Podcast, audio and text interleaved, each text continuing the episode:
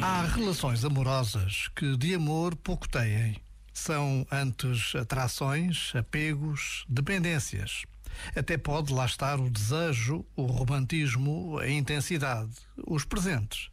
Pode lá estar a capacidade de sacrifício e até o querer. Não é por acaso que os espanhóis dizem te quero mucho. Mas o verdadeiro amor é outro. Mais do que querer muito o outro, Amar é querer muito o bem do outro. Amar sem amor pelo outro é pura contradição. Já agora, vale a pena pensar nisto. Este momento está disponível em podcast no site e na app.